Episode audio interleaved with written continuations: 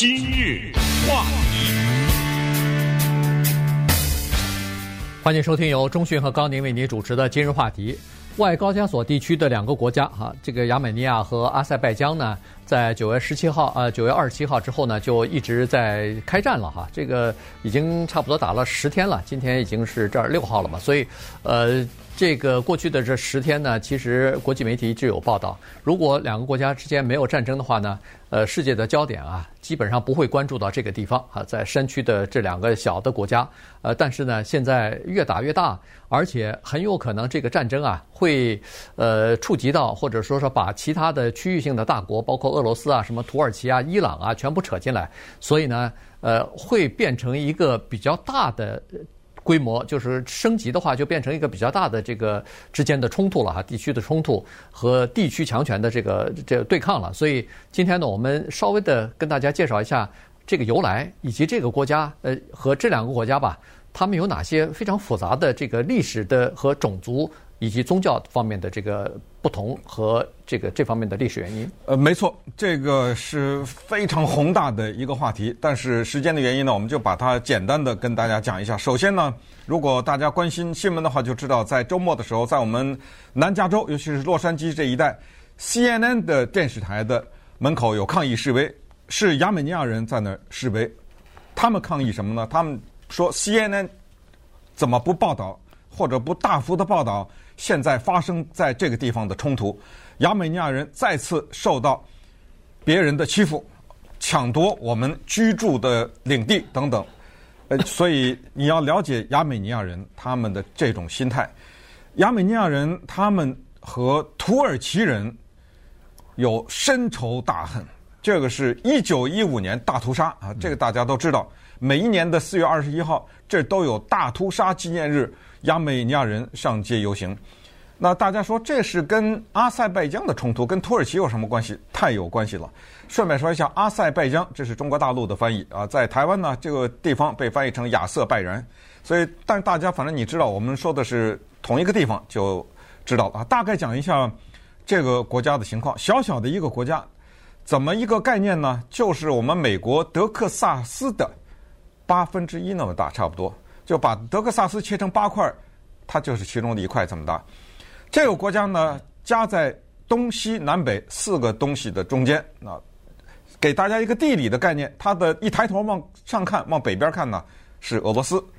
一低头往下看，往南看呢是伊朗。就像是美国一抬头是加拿大，一低头是墨西哥一样。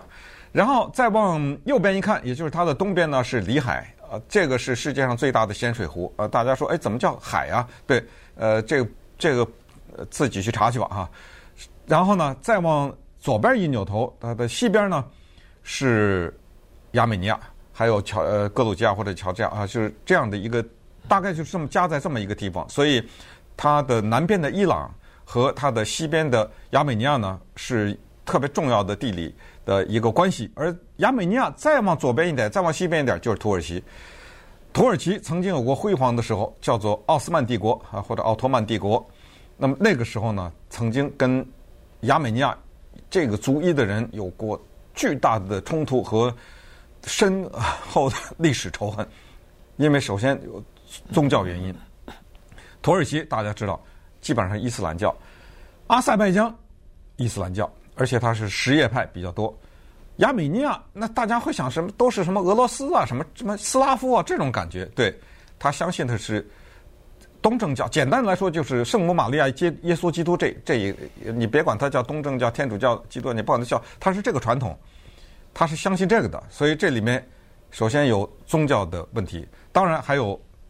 地理的问题，就是以色列和巴勒斯坦的问题。就我住在这儿，这算不算我的？就有这么个问题，在在这个大的背景之下呢，我们就来展开今天的这个话题。因为亚美尼亚人和土耳其人之间的仇恨啊之深，比中国人和日本人在南京大屠杀的这种仇恨还要深。我们从来没听说过哪一个中国人去刺杀，比如说日本驻什么哪一个国家的大使。但是光是我们洛杉矶，亚美就是土耳其驻洛杉矶的总领馆、总领事、副总领事，七三年时候被巧妙的。一个计策呃安排了以后被刺杀，然后一九八二年的时候，他的总领事在我们这洛杉矶高速公路上开车停在 Westwood 这个地方，左边一个人，右边一个人，一一人一人打了好几枪，当场打死，造成当时的一个很大的事件。就是这么大的仇恨，而被打死的总两个总领事、副总领事和一九一五年的大屠杀一点关系都没有，并不是他们参与了或者他们家人参与，这个仇恨就到这个程度。所以我们在这个大的背景之下，我们看看现在发生这个冲突。对，呃，这个冲突呢，实际上是发生在阿塞拜疆境内哈，它在境内呢有一个，呃，有这么一个自治区吧，这个自治区叫做卡拉巴克，啊、呃，就是对。卡尔巴克，它前前头有宣布独立了。对，Nagorno 啊，Nagorno Karabakh，呃，就是纳卡地区啊。如果把两个字母的这个头头两头一个字母拿出来的话，就是纳卡地区。这个地区呢是这样子，就是它在阿塞拜疆的境内，占阿塞拜疆它差不多五分之一的地方。也就是说，如果要是德克萨斯分成八份的话，它又在这里头又只能占五分之四，剩下的五分之一呢？是被这个纳卡地区的人所独立了。那这个地区的人呢，都是叫做亚美尼亚人啊，或者说绝大部分是亚美尼亚人。那这个呢，又是在苏联的时候埋下的一个叫做定时炸弹啊。因为在呃，怎么刚才说的什么奥斯曼土耳其那个时候的时时候呢，这个呃亚美尼亚呀，还是在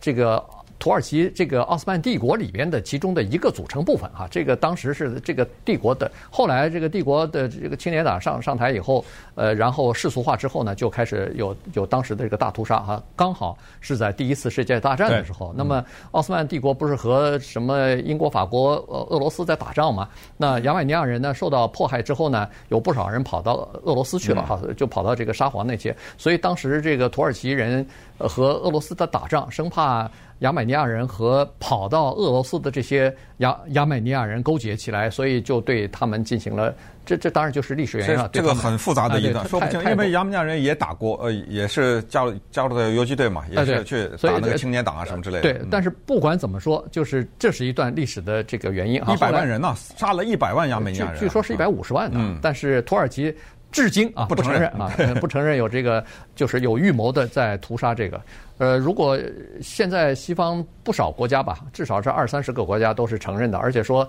这个对亚美尼亚人的这个屠杀，当年一九一一五年到一七年的这个屠杀，可以和后来四十呃就是那个二战时候屠杀犹太人可以相比哈，这个叫做种族灭绝啊，这个是很大的一个东西。那好了。后来呢，这个亚美尼亚等于是就成立了。成立了以后呢，阿塞拜疆也成立。那个时候呢，就变成苏联的两个加盟共和国。这两个都是加盟共和国，但是这个纳卡地区的人呢，刚才说过了，基本上居民都是呃这个亚美尼亚人嘛。所以那个时候呢，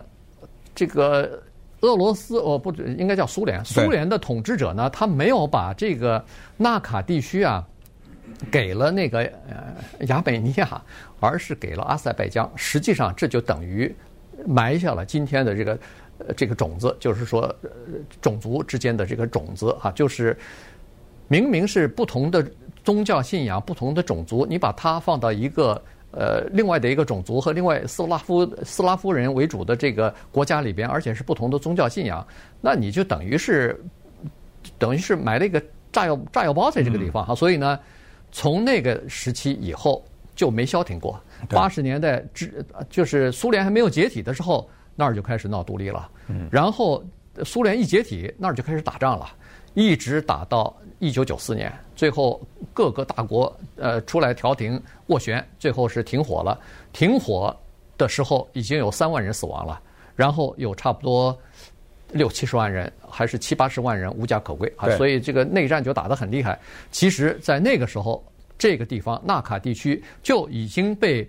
一直要要求独立、要归到亚美尼亚的这个种族的人呢占领。所以后来，其实它是在阿斯这个阿塞拜疆的境内，但是这是一块阿塞拜疆的政府所管不到的这么一个完全独立和自主的这么一个地方。对。他宣布独立了，对，宣布独立以后，但是市面上有很多的基本上国际上不承认的，啊、呃，没有获得国际承认。我不管你承认不承认，啊、呃，我先独立了再说，啊、呃，所以这是一个没有被人承认的独立的这么一个国家。他有总统啊，他有他的呃一系列的这种行政的管理啊什么之类的。所以现在在纳卡地区的这个战争呢，跟中印的边界之战有点像，也有点不像。像的地方就是这个纳卡这个地区是个 有点像没有什么战略意义的这么一块。你看那个图片哈。对。就是荒地一块，就是中印的边界也是，这就是山山区全是山区啊，是这么一个恨不得很贫瘠的这么一块地方。它不是有一个国家叫亚美尼亚，它不是啊，它是挖在人家那阿塞拜疆这中间的这么一块，是这么一个地方。所以，稍等我们就看一看为什么这个会跟俄罗斯、跟土耳其乃至伊朗会有关系，或者这个战争的升级会不会把这些都扯进来。今日话题，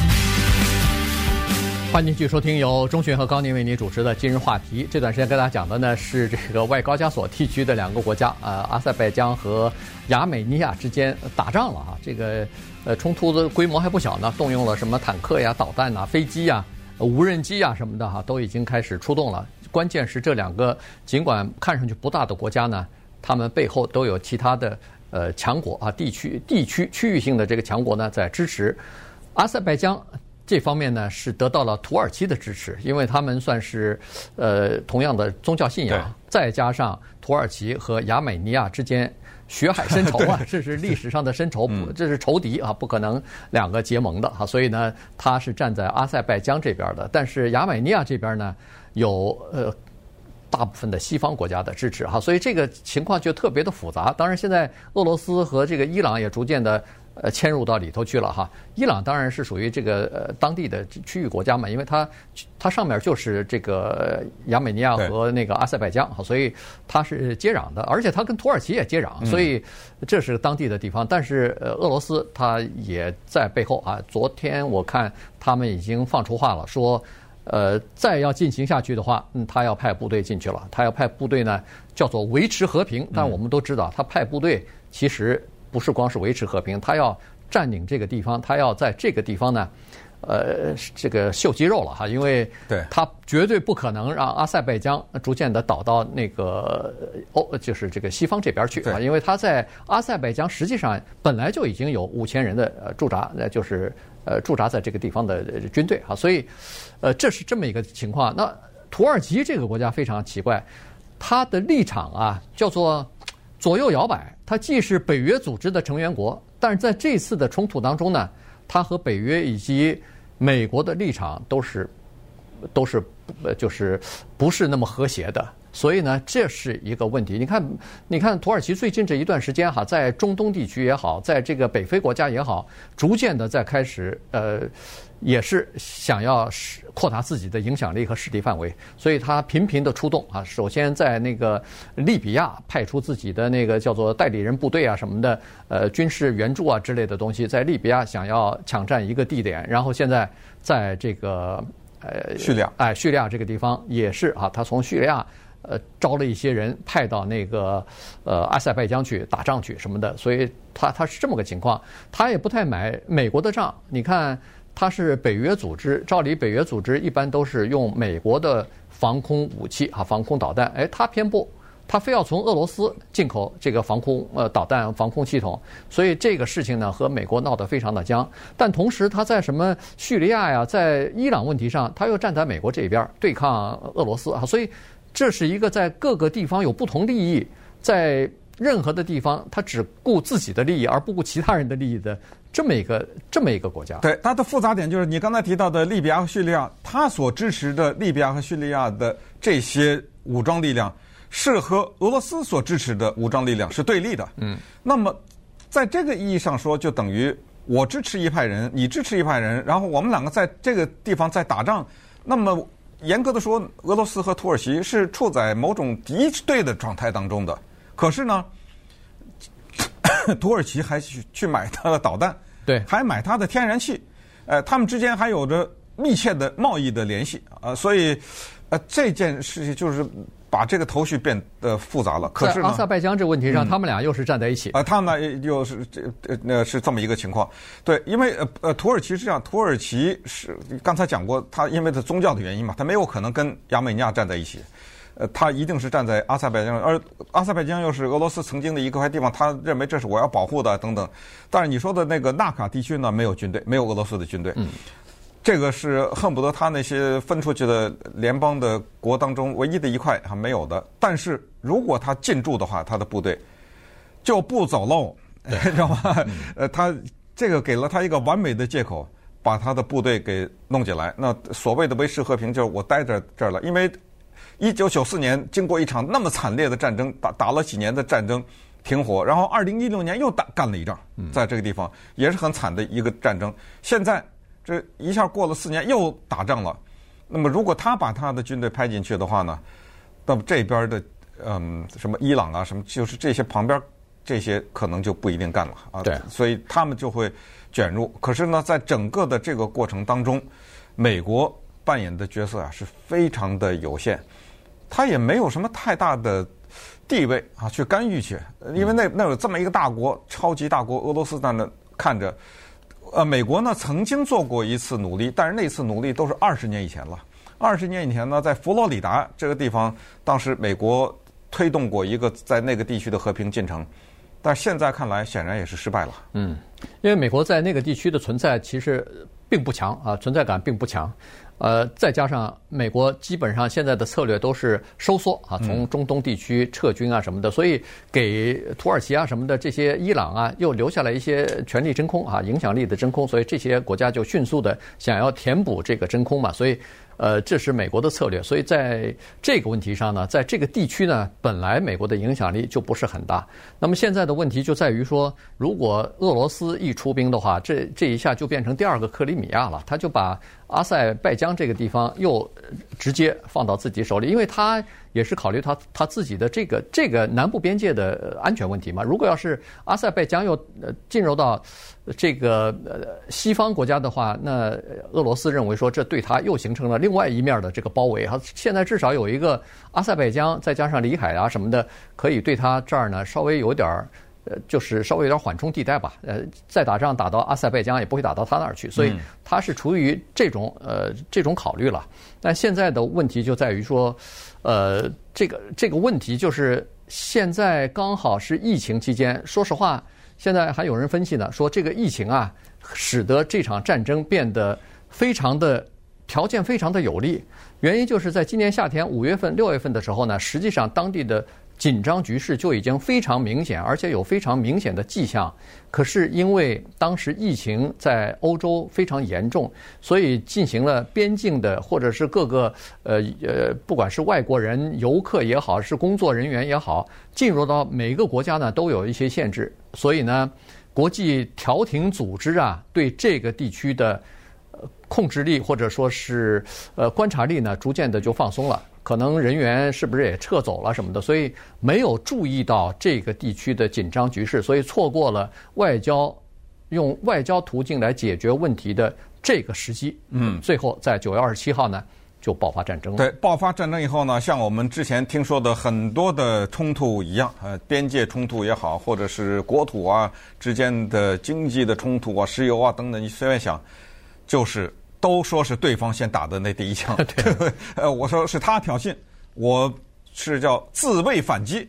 这对不起是，然后都这么说。那么现在打死多少人也现在说不清楚，有人说三百，有人说五百，嗯，现有人说三十几个，然后也是，其实中印这个也说不清楚，对不对？对，这么一个小小的边界的冲突也说不清楚到底死了多少人，各说各的。可是从经济的角度讲呢，